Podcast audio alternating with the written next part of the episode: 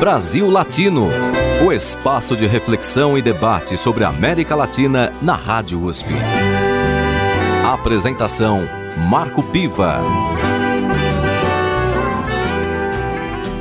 Olá, amigos e amigas do Brasil Latino, o programa que aproxima o Brasil da América Latina e a América Latina do Brasil. Sempre uma entrevista com temas de interesse do nosso país e do nosso continente. A Colômbia vai passar por um processo eleitoral em 29 de maio próximo. E isto traz grandes questões para o conjunto da América Latina. Para conversar sobre este tema, eu trago no Brasil Latino Pietro Alarcon. Ele é professor nos cursos de graduação e pós-graduação da Faculdade de Direito da PUC de São Paulo, Pontifícia Universidade Católica, onde também é coordenador da área de Direito Constitucional. Pietro Alarcon é membro da direção da União Patriótica da Colômbia e da Comissão Internacional do Pacto Histórico. Bem-vindo ao Brasil Latino, Pietro Alarcon. Muitíssimo obrigado, Marco, pelo convite para o Brasil Latino. Sempre um grande prazer estar aqui contigo e conversarmos um pouco sobre Colômbia e a realidade latino-americana. Muito obrigado mesmo. Vamos começar então, Pietro, dando um panorama da atual conjuntura na Colômbia. Recentemente é, ocorreram eleições tipo prévias para indicação dos candidatos e o candidato do campo da esquerda saiu bastante é, teve uma votação muito expressiva, saiu vitorioso. E isso tem criado uma possibilidade de vitória da esquerda na Colômbia o que seria uma grande novidade. Então, eu gostaria que você comentasse com os nossos ouvintes sobre a atual conjuntura na Colômbia. Obrigado, Marcos. É, bom, é, realmente sim, nós atravessamos um processo bastante importante, uma conjuntura muito relevante, porque a decisão eleitoral que, pelas eh, análises que vêm sendo feitas e pela própria evolução dos acontecimentos na Colômbia desde o 2019 até hoje, eu acho que o que caracteriza a situação é o fato de que essa contestação social, que desde 2019, passando pelas jornadas de 2020, de contestação ao modelo econômico, às restrições que há às liberdades, a ausência de implementação do processo dos acordos de paz, fruto do processo de paz, e ao descaso com eh, os, os direitos sociais dos colombianos. E toda essa situação ela está sendo canalizada no sentido político, ou seja, há uma espécie de maior compreensão, um novo grau de subjetividade da população colombiana que sente que essa luta na rua deve ter um desenlace em, na questão política, na questão eleitoral, para nos conduzir a um novo governo que seja capaz de realizar as transformações que a Colômbia precisa e solucionar esses problemas que são históricos, implementar os acordos de paz, resolver as necessidades mais urgentes da população e gerar um clima, um ambiente de democracia propício para a paz, um ambiente de concórdia civilizado e não o que nós temos neste momento no país. Então, é uma conjuntura especialmente importante. Eh, as primárias foram realizadas no dia 13 de março. Nós, os colombianos que nos encontramos no exterior do território nacional, votamos entre o dia 7 e o dia 13 de março. E a votação de uma grande quantidade de colombianos que estamos no exterior, bem como a votação na própria Colômbia, eh, deu como resultado que a coalizão Pacto Histórico, que está encabeçada por Gustavo Petro e por Francia Marques, obteve uma imensa maioria nessa votação, ocasionando que eh, se demonstre que a direita, neste momento, carece das alternativas, não somente para solucionar esses problemas, como já vem sendo demonstrado, mas também que carece do potencial eleitoral suficiente para eh, ganhar nesta oportunidade eh, a continuidade dos seus eh, planos de governo. Então, acho que é uma conjuntura inédita no país, uma conjuntura extremamente eh, relevante, não só para a Colômbia, mas para o contexto da América Latina, porque seria a primeira vez que nesse país um governo progressista, democrático, com um viés popular, eh, ascendesse ao governo e renovaria essa institucionalidade e começaria uma transformação, inclusive, do regime político, da forma de fazer política. Então, é um momento conjunturalmente importante para a Colômbia e para a região. Pietro, como é que se construiu esse pacto histórico? Bom, o pacto histórico, Marco, é um processo de reagrupação das esperanças. Nós costumamos dizer isso. É um processo de reagrupação de um conjunto de forças políticas, sociais, de movimentos étnicos, movimentos afro-indígenas, de setores populares das mais diversas vertentes das atividades econômicas e produtivas do país. Ou seja, não é apenas uma coalizão política, é uma coalizão de caráter nacional, que representa todos esses movimentos alternativos que têm sido excluídos historicamente das decisões políticas. O próprio pacto histórico reflete no seu interior um processo de construção democrática, deliberativa e participativa desses setores, e as candidaturas também refletem isso. Nós temos, dentro do Pacto Histórico, hoje, mais de 75 forças de Colômbia, dentre organizações políticas, reitero, organizações sociais, enfim. Inclusive, organizações fora de Colômbia, mas formadas por colombianos, fazem parte eh, do Pacto Histórico. E chama-se precisamente pacto histórico porque é uma aliança, um entrelaçamento de vontades, de mãos, de energia e, sobretudo, de esperança, reitero, para a transformação do país. E é histórico porque é a primeira vez que nós conseguimos juntar esse leque enorme de forças com esse objetivo de transformar a Colômbia. Eu acho que as coisas na Colômbia têm amadurecido, especialmente desde o ano 2016, desde a assinatura dos acordos de paz. Porque com a assinatura dos acordos de paz, o que ficou claro, ficou, ficou demonstrado na Colômbia, é que há forças que têm uma aposta, uma aposta para a paz e uma aposta para a democracia, uma aposta para retirar as armas da política, uma aposta para que as necessidades sociais sejam satisfeitas, uma aposta para um clima em favor dos direitos humanos.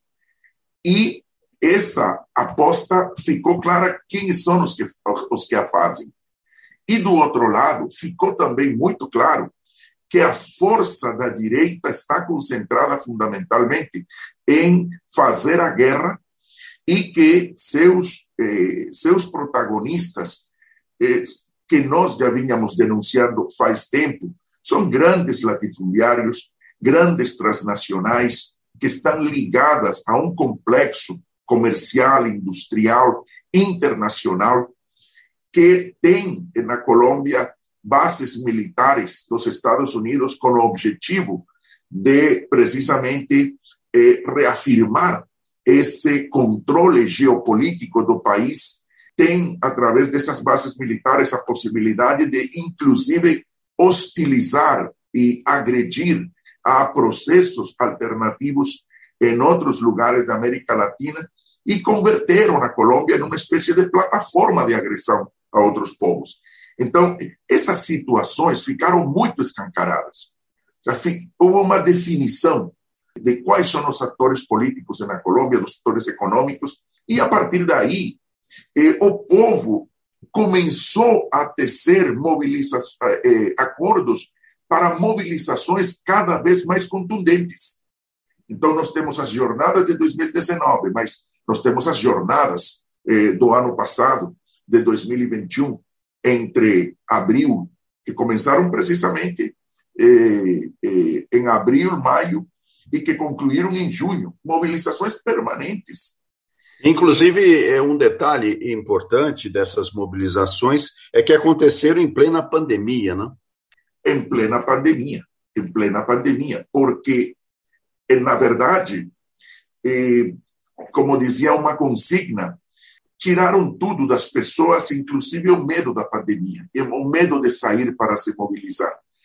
Porque não, nunca houve uma atenção à pandemia, eh, digamos, eh, planejada, uma coordenação de esforços para que a pandemia fosse enfrentada e as necessidades de, dos colombianos e colombianas foram se acumulando. Nós entramos no ano, a partir do ano 2021, no mapa internacional da fome. Ou seja, a Colômbia hoje está entre os países, primeiro, no mapa da fome e segundo, com é o terceiro no mundo em gravíssimas violações a direitos humanos, onde a defesa dos direitos humanos te coloca em um gravíssimo risco. Isto é do lado do Brasil, Marco. Isso não está em outro planeta ou em outra dimensão do, do planeta. Não. É, isso é aqui do lado do Brasil.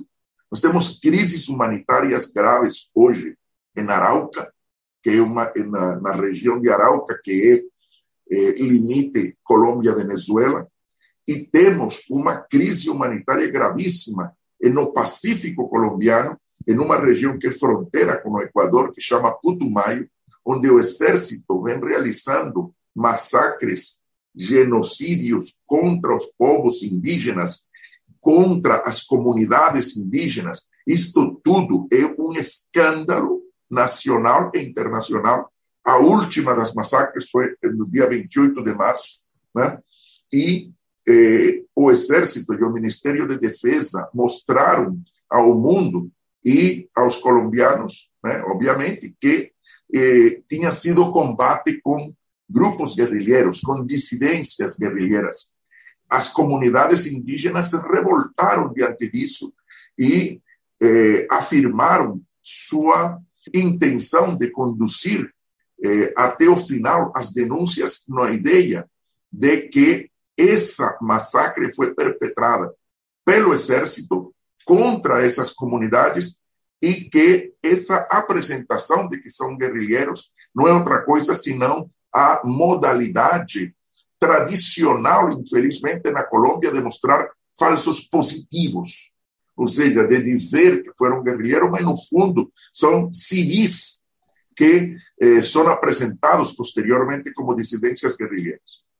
Pietro Alarcon, eh, vamos fazer o nosso primeiro intervalo e certamente vamos continuar aqui no Brasil Latino discutindo a questão da Colômbia tem vários assuntos aqui que nós vamos precisar abordar ainda para que os nossos ouvintes tenham uma, um conhecimento bem mais direto e maior sobre a conjuntura política na Colômbia. Mas antes do intervalo, eu gostaria que você sugerisse uma música para os nossos ouvintes. Olha, Marco, eu venho escutando muito músicas que neste processo eu vinha te dizendo em off, né, que eu faço mais de 60 dias que eu estou mais na Colômbia do que no Brasil. A minha cabeça está permanentemente ligada na Colômbia, até pela condução deste processo de pacto histórico internacional. E venho utilizando muito a música como uma terapia, mas também como uma espécie de, de, de motor. Calle 13, Latinoamérica, é uma música que me impactou muito pela sua mensagem, pela, pela sua força, pela sua energia. Brasil Latino. Noise. Sobra de lo que se robaron. Un pueblo escondido en la cima. Mi piel es de cuero, por eso aguanta cualquier clima. Soy una fábrica de humo. Mano de obra campesina para tu consumo. Frente de frío en el medio del verano. El amor en los tiempos del cólera, mi hermano. El sol que nace y el día que muere. Con los mejores atardeceres. Soy el desarrollo en carne viva. Un discurso político sin saliva. Las caras más bonitas que he conocido. Soy la fotografía de un desaparecido. La sangre dentro de tus venas. Soy un pedazo de tierra que vale la pena una canasta con frijoles. Soy Maradona contra Inglaterra, anotándote dos goles. Soy lo que sostiene mi bandera, la espina dorsal del planeta en mis cordilleras. Soy lo que me enseñó mi padre. El que no quiere a su patria, no quiere a su madre. Soy América Latina, un pueblo sin pierna, pero que camina. Oye, tú no puedes comprar al viento, para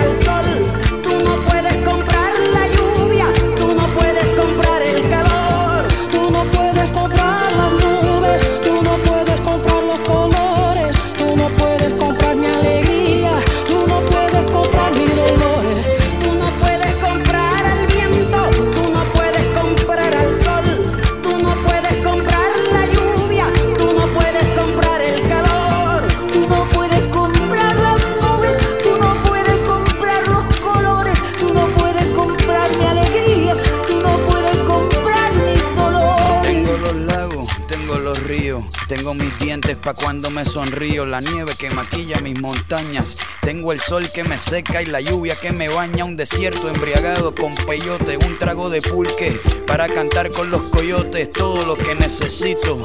Tengo a mis pulmones respirando azul clarito, la altura que sofoca. Soy las muelas de mi boca, mascando coca.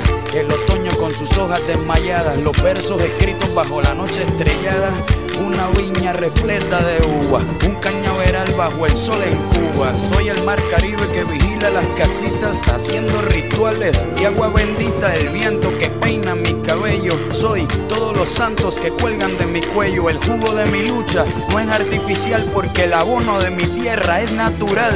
Tú no puedes comprar el viento, tú no puedes comprar el sol, tú no puedes comprar la lluvia, tú no puedes comprar el calor puedes comprar las nubes, tú no puedes comprar los colores, tú no puedes comprar mi alegría, tú no puedes comprar mis dolores. No se puede comprar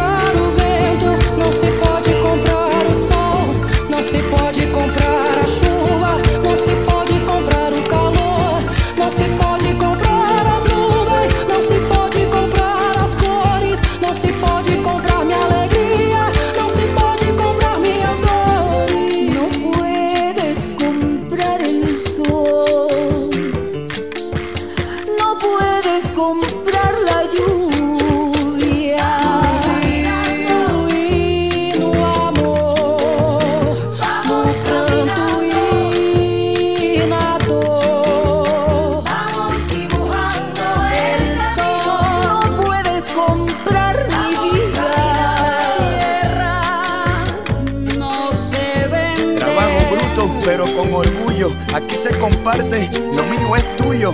Este pueblo no se ahoga con marullo y si se derrumba yo lo reconstruyo. Tampoco pestañeo cuando te miro para que te recuerde de mi apellido. La operación Cóndor invadiendo mi nido. Perdono pero nunca olvido. Oye, vamos caminando,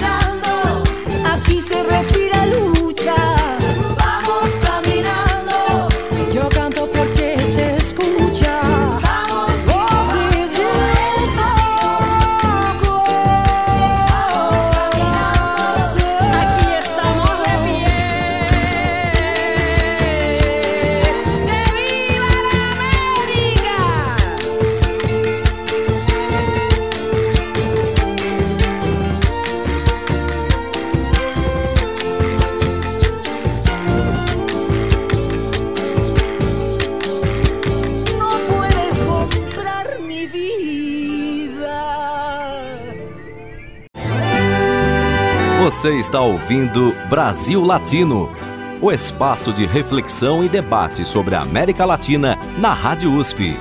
A apresentação: Marco Piva. voltamos com Brasil Latino, o programa que aproxima o Brasil da América Latina e a América Latina do Brasil. Sempre uma entrevista com temas de interesse do nosso país e do nosso continente. O tema da edição de hoje é a Colômbia. Para tanto, e por isso estamos conversando com Pietro Alarcon, professor dos cursos de graduação e pós-graduação da Faculdade de Direito da Pontifícia Universidade Católica de São Paulo. Ele é membro da direção da União Patriótica da Colômbia e da Comissão Internacional do Pacto Histórico. Pietro, falávamos é, no final do bloco anterior a respeito dos massacres que têm sido cometidos contra populações indígenas colombianas. E você citou o papel do Exército nessa atuação. Eu pergunto, diante da possibilidade de eleição pela primeira vez na história do país de um governo mais democrático, progressista, como é que fica esta situação das Forças Armadas? Marco, eh, seria a primeira vez de um governo democrático e progressista. Não, não mais democrático nem progressista, me perdoa. Nós não tivemos governos democráticos e progressistas. Gostaríamos muito de ter tido movimento, eh, eh, governos democráticos e progressistas, especialmente eh, na última etapa. Há governos, obviamente, diferenciados, mas esta seria a primeira vez que nós teríamos um movimento democrático de raiz popular no governo, eh, com Gustavo Petro e Francia Marques. O que, que vem acontecendo na Colômbia desde a minha perspectiva? Talvez quando Galeano expus que os regimes políticos na América Latina tinham se transformado em uma espécie de democratura, em uma espécie de ditacracia, Marco. Talvez ele estava pensando na Colômbia.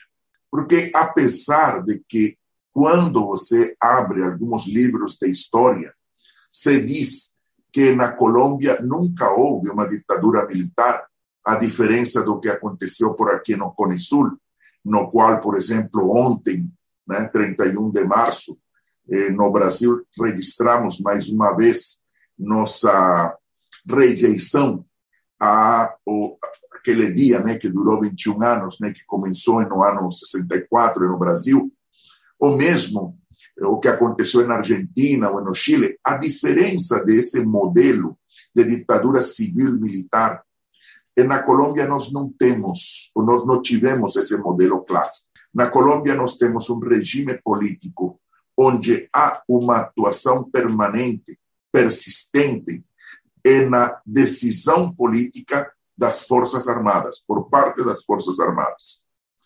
E dentro das Forças Armadas, nós encontramos uma visão pautada ainda pela doutrina da segurança nacional, pela ideia de que o inimigo do Estado se encontra no interior da Colômbia, que há um processo subversivo caminhando no interior da Colômbia, cujo protagonista são as forças políticas de esquerda, os movimentos sociais, os movimentos alternativos, as comunidades indígenas, os estudantes, e isto justificaria uma ação por parte das Forças Armadas de guerra preventiva contra um, uma possível vitória destes setores no plano institucional. Então, o que, que vem acontecendo neste momento? As Forças Armadas têm empreendido, e isto posso dizer com muita tranquilidade, uma militarização da vida nacional em algumas regiões que foram as que eu mencionei no começo. Chocó, que é uma região do Pacífico, Putumayo, Arauca, e essa militarização passa por gerar uma condição de medo, uma condição de, de profunda sensação de insegurança das populações locais, de maneira que esse movimento social não cresça, não se expanda, não expresse suas necessidades e não contribua à, à criação desta eh, gigantesca mobilização nacional para uma transformação de Colômbia, que é o que encabeça neste momento o Pacto Histórico. Então, de ganhar o Pacto Histórico, Marco, é preciso fazer uma reformulação do papel das Forças Armadas, que implica um redesenho da forma como se realizam as promoções, mas especialmente uma questão de filosofia. Para que é que servem as Forças Armadas? Qual é o sentido de que um Estado democrático tenha Forças Armadas? Qual é a forma de atuação? Qual é a relação que deve ter com as pessoas, com os cidadãos, com o povo de a pé que está trabalhando todos os dias? Qual é a relação que deve haver entre as Forças Armadas e o Executivo, o Legislativo, o aparelho jurisdicional? Agora, Pietro, como fazer esta reformulação do papel das Forças Armadas, considerando a existência de bases militares dos Estados Unidos no país? Essa é uma questão que nós temos que discutir. A primeira questão importante é que essas bases militares foram colocadas utilizando-se um tratado que, desde o ponto de vista dos críticos já no, do, do direito, já não está mais em vigor. Esse tratado fere a Constituição de 1991. E eu acho que nós temos que explorar né, o fato de que há um problema aí de soberania.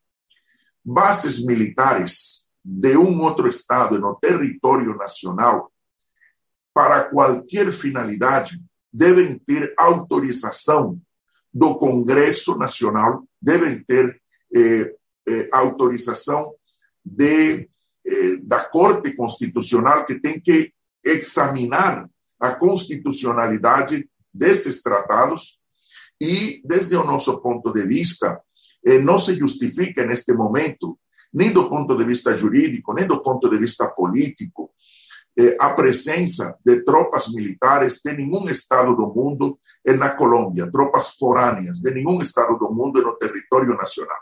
Por outro lado, essas bases militares, elas, eh, que são sete, se contamos presença em algumas outras regiões, poderíamos falar que são nove, eh, essas bases militares elas têm eh, um papel não somente no interior da Colômbia de eh, criar essa sensação de desassossego, de presença internacional dos Estados Unidos.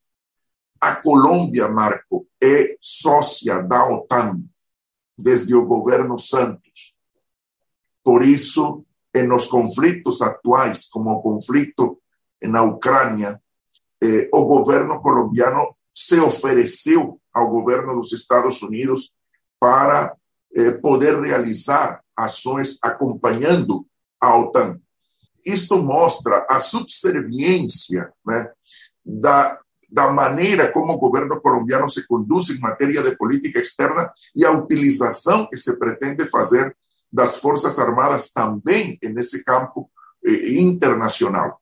E, e tudo isso, obviamente, é resultado de uma questão que, ainda que pareça, eh, digamos, contraditório, eh, até certo ponto, até a década de 80, por exemplo, a Colômbia participava de algumas missões internacionais e de algumas atividades internacionais, de movimentos de observação, para servir de mediador a Colômbia fez parte, por exemplo, do Grupo Contadora, né? para servir de mediador em conflitos que aconteciam em outros lugares de América Latina. Mas esse tipo de política externa, um pouco mais ligada à preservação da paz e à segurança internacional, tem sido, por pressão dos Estados Unidos, mas também pelo compromisso da classe dominante colombiana, eh, tem sido abandonada. E hoje o que nós temos é essa associação com a OTAN, as bases militares e o recrudescimento dessa filosofia das Forças Armadas.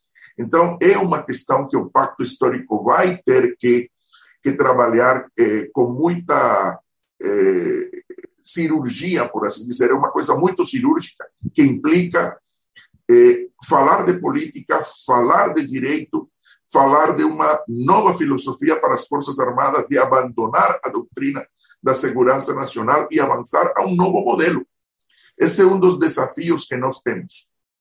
Pietro, em relação ainda ao papel das Forças Armadas e da presença norte-americana no país, como que você vê hoje as relações entre a Colômbia e a Venezuela?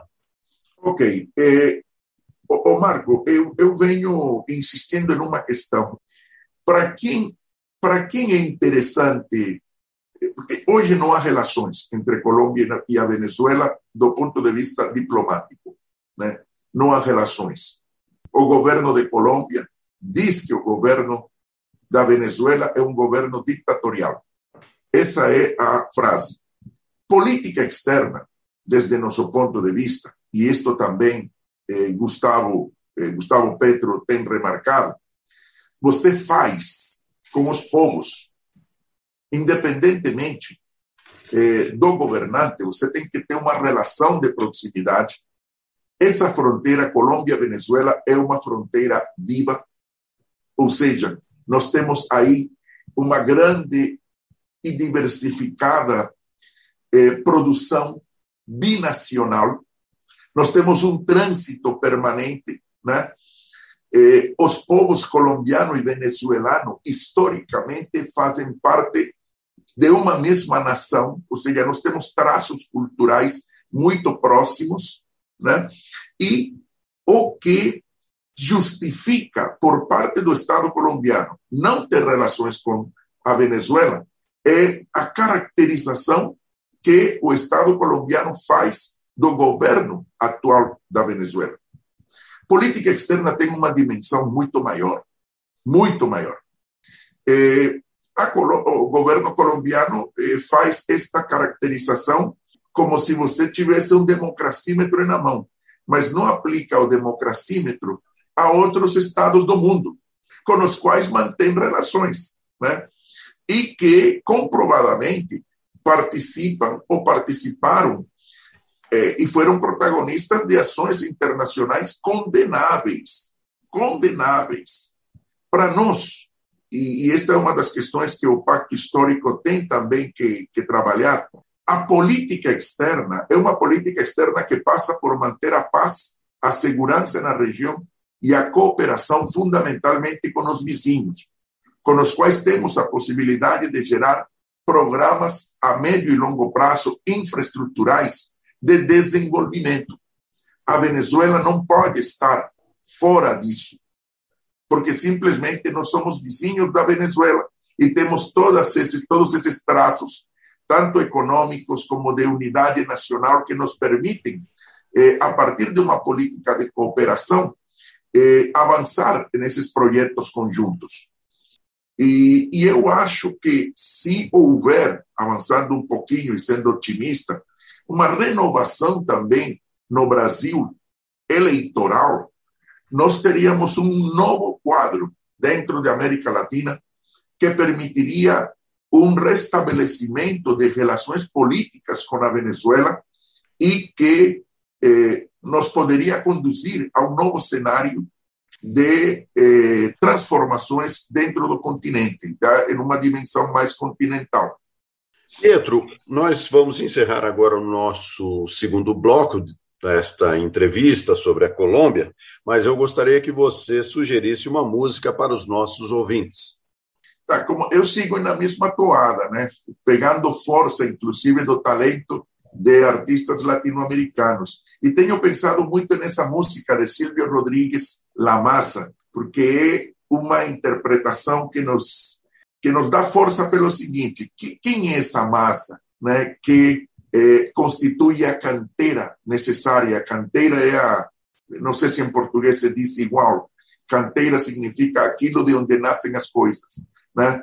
que seria dos governos democráticos sem a canteira, ou seja, sem, sem a base popular? Né? Então, Silvio Rodrigues nos, nos lembra disso. que seria de nós sem essa força dos povos? Essa força que vem de baixo. Então, a massa de Silvio. Brasil Latino.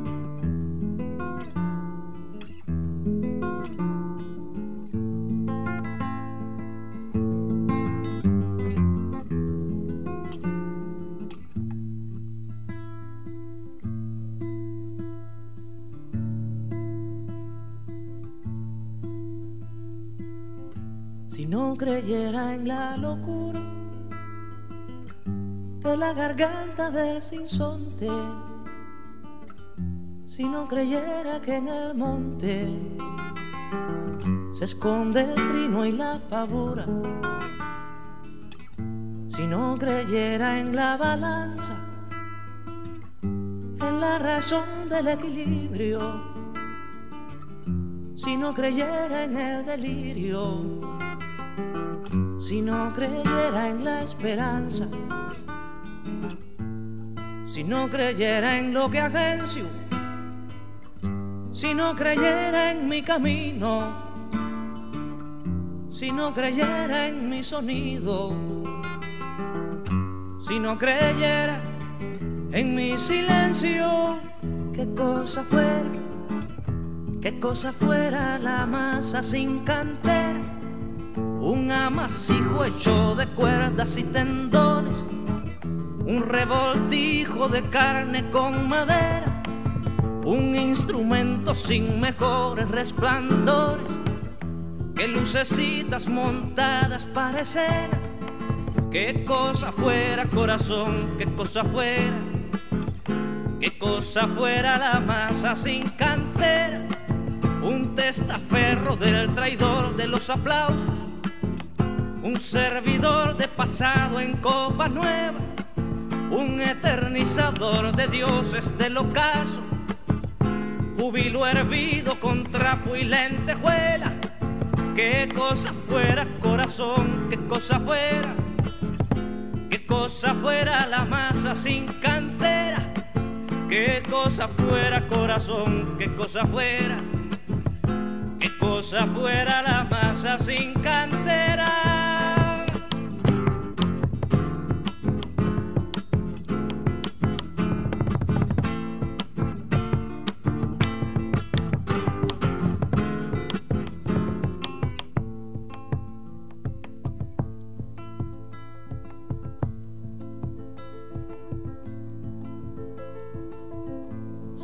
Creyera en lo más duro, si no creyera en el deseo, si no creyera en lo que creo, si no creyera en algo puro, si no creyera en cada herida, si no creyera en la que ronde, si no creyera en lo que esconde hacerse hermano de la vida. Si no creyera en quien me escucha, si no creyera en lo que duele, si no creyera en lo que quede, si no creyera en lo que lucha y qué cosa fuera, qué cosa fuera la masa sin cantera un amasijo hecho de cuerdas y tendones, un revoltijo de carne con madera, un instrumento sin mejores resplandores, que lucecitas montadas para escena, qué cosa fuera corazón, qué cosa fuera, qué cosa fuera la masa sin cantera, un testaferro del traidor de los aplausos un servidor de pasado en copa nueva. Qué cosa fuera corazón, qué cosa fuera, qué cosa fuera la masa sin cantera, un eternizador de dioses del ocaso, júbilo hervido con trapo y lentejuela. Qué cosa fuera corazón, qué cosa fuera, qué cosa fuera la masa sin cantera qué cosa fuera corazón, qué cosa fuera, qué cosa fuera la masa sin cantera.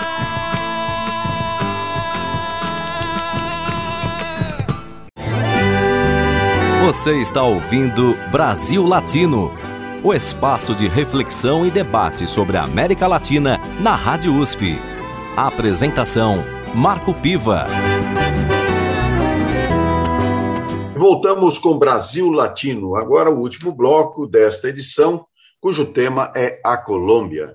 E para conversar sobre este país latino-americano, a conjuntura política atual e as possibilidades da eleição que acontece em 29 de maio, eu converso com Pietro Alarcon, professor da Faculdade de Direito da Pontifícia Universidade Católica de São Paulo, membro da direção da União Patriótica da Colômbia e da Comissão Internacional do Pacto Histórico.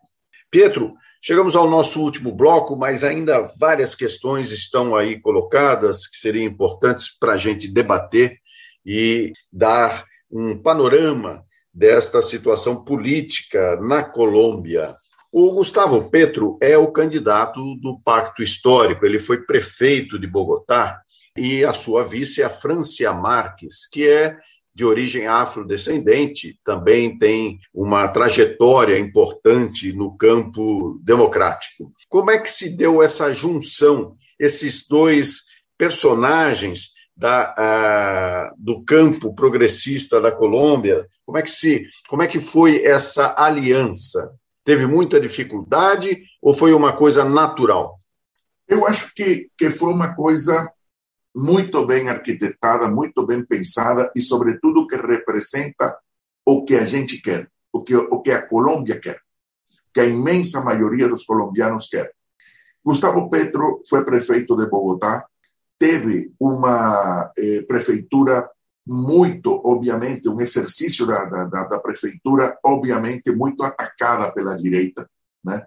E, o, que, o que obrigou a que tivesse uma postura muito defensiva algumas vezes, quando a direita ataca, e mesmo assim conseguiu estabelecer um novo padrão de gestão eh, municipal.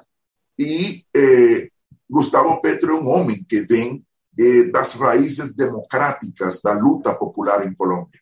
Foi militante do M19, foi um das cabeças do M19, do movimento 19 de abril, um grupo de esquerda que assumiu as armas no momento em que foi dada uma foi dado um golpe na Colômbia eh, 19 de abril eh, quando eh, eh, um candidato Rojas ganha a eleição né, e não é reconhecida pela pela direita colombiana e surge o movimento 19 de abril. Então Petro vende essa tradição vende eh, provém dessa tradição.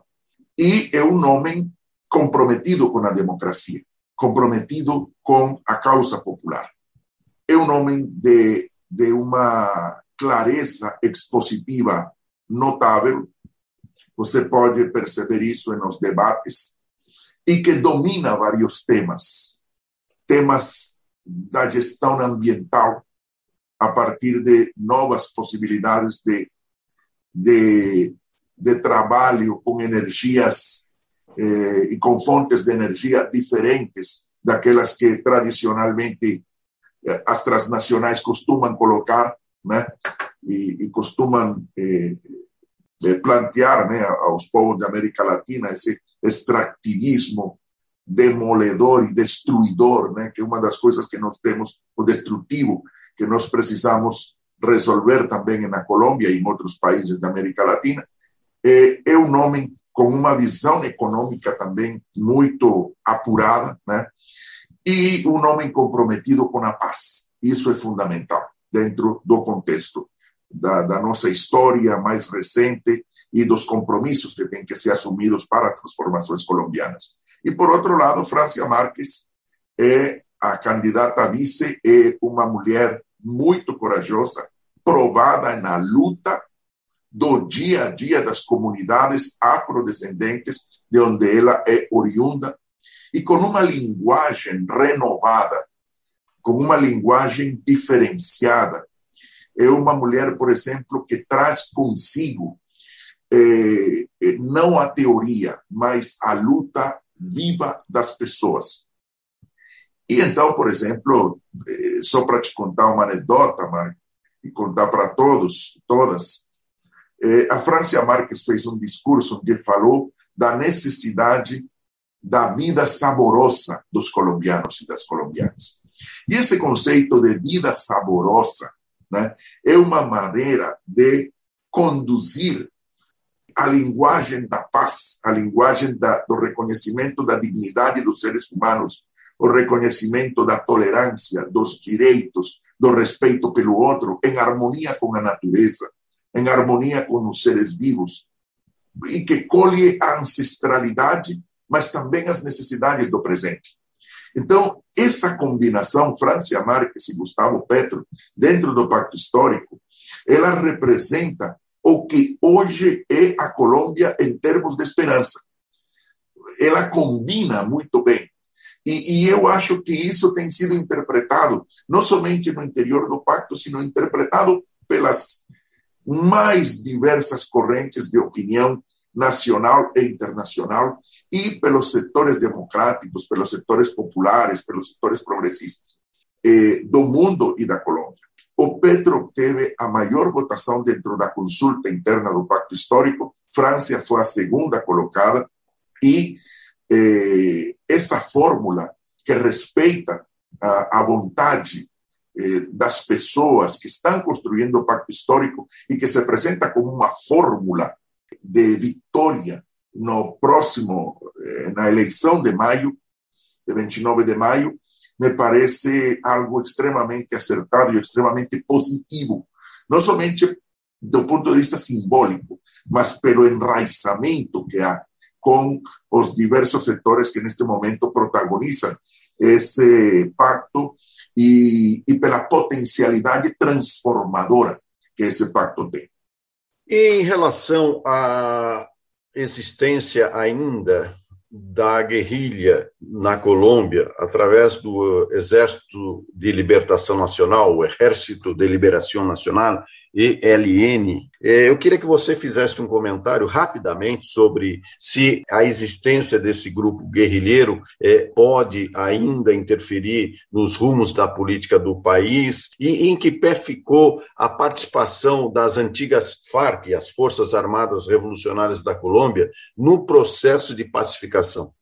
Eu acho que eh, vou começar pelo último. As FARC são hoje um partido, né, o Partido Comunes que é um partido que participa do Pacto Histórico, ou seja, participa das atividades do Pacto Histórico. É um aliado importante. E é um aliado não somente na, para a construção de uma bancada, porque eles têm, por força dos acordos de paz, ainda neste processo eleitoral, cinco senadores, cinco deputados. Então, farão parte de uma bancada que, aliada à bancada do Pacto Histórico, pode nos conduzir a debates importantíssimos para a implementação dos acordos de paz e, reitero, para a transformação do país. Eu acho que, com relação à LN, o fundamental é criar um ambiente na Colômbia que permita a abertura dos diálogos. Eu acho que esta é uma das questões, das primeiras questões, no caso do, de um governo de Gustavo Petro e de Francia Marques, a ser decidida a abertura dos diálogos de paz con el Ejército de Libertación Nacional que permita definitivamente ir avanzando pelo caminho da paz com maior, com, com segurança. Ou seja, ir avançando, eh, ver quais são os pontos que, ou com os quais eh, eh, não houve possibilidade até este momento de, de chegar a, a acordo com este setor, eh, que é um setor importantíssimo, de, histórico dentro da Colômbia, dentro da vida nacional, esse diálogo não se abre porque a classe dominante colombiana e porque Duque não desejam a paz. Eles não desejam diálogos de paz.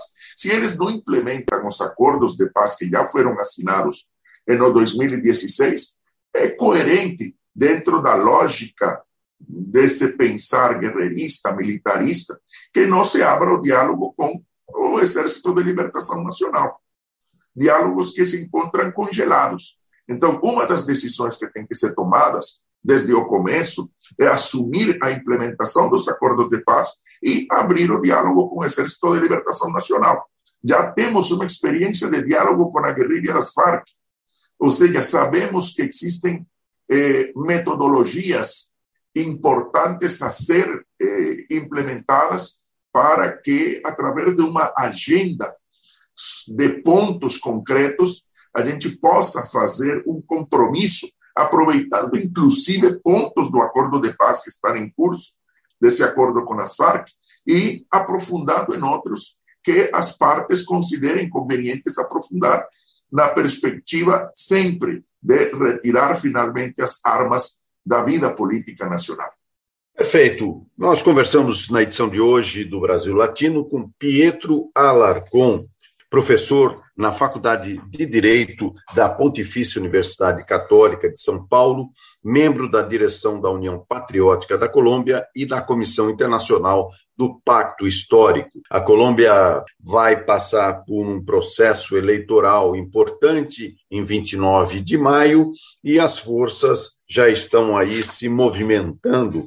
As pesquisas indicam uma possibilidade de vitória de Gustavo Petro e de sua vice, Francia Marques, o que seria inédito na história daquele país. Muito obrigado pela sua participação, Pietro Alarcon, no Brasil Latino.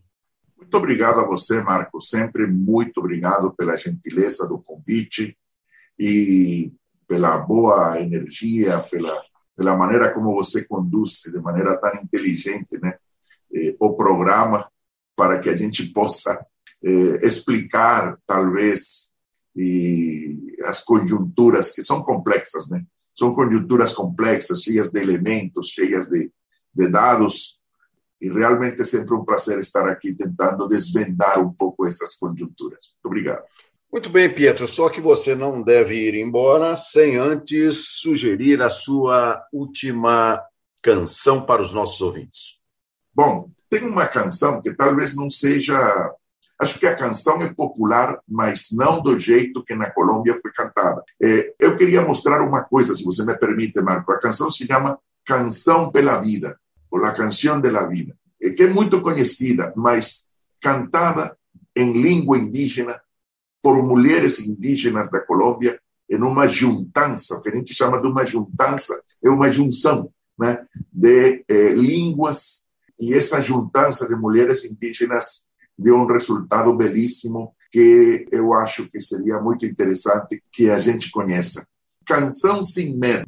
Então, Canção pela Vida da Juntança das Mulheres Indígenas da Colômbia, em várias línguas, não somente o castelhano. Muito obrigado. Brasil Latino.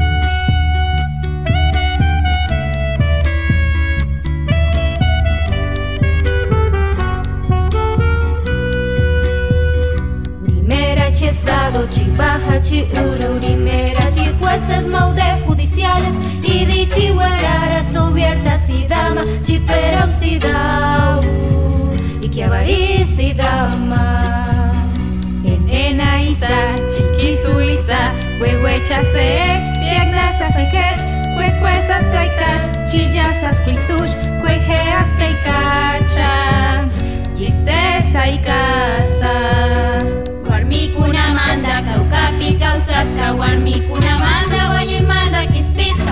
Ucho y guarmi en ver al cocina ya casca. Tucu y guarmi cuna ya tapi causasca. Chinchimi taquinchi, mañanchi, ay la chingasca. Guarmi manda caparrina cunchi. Chasami causa con muna.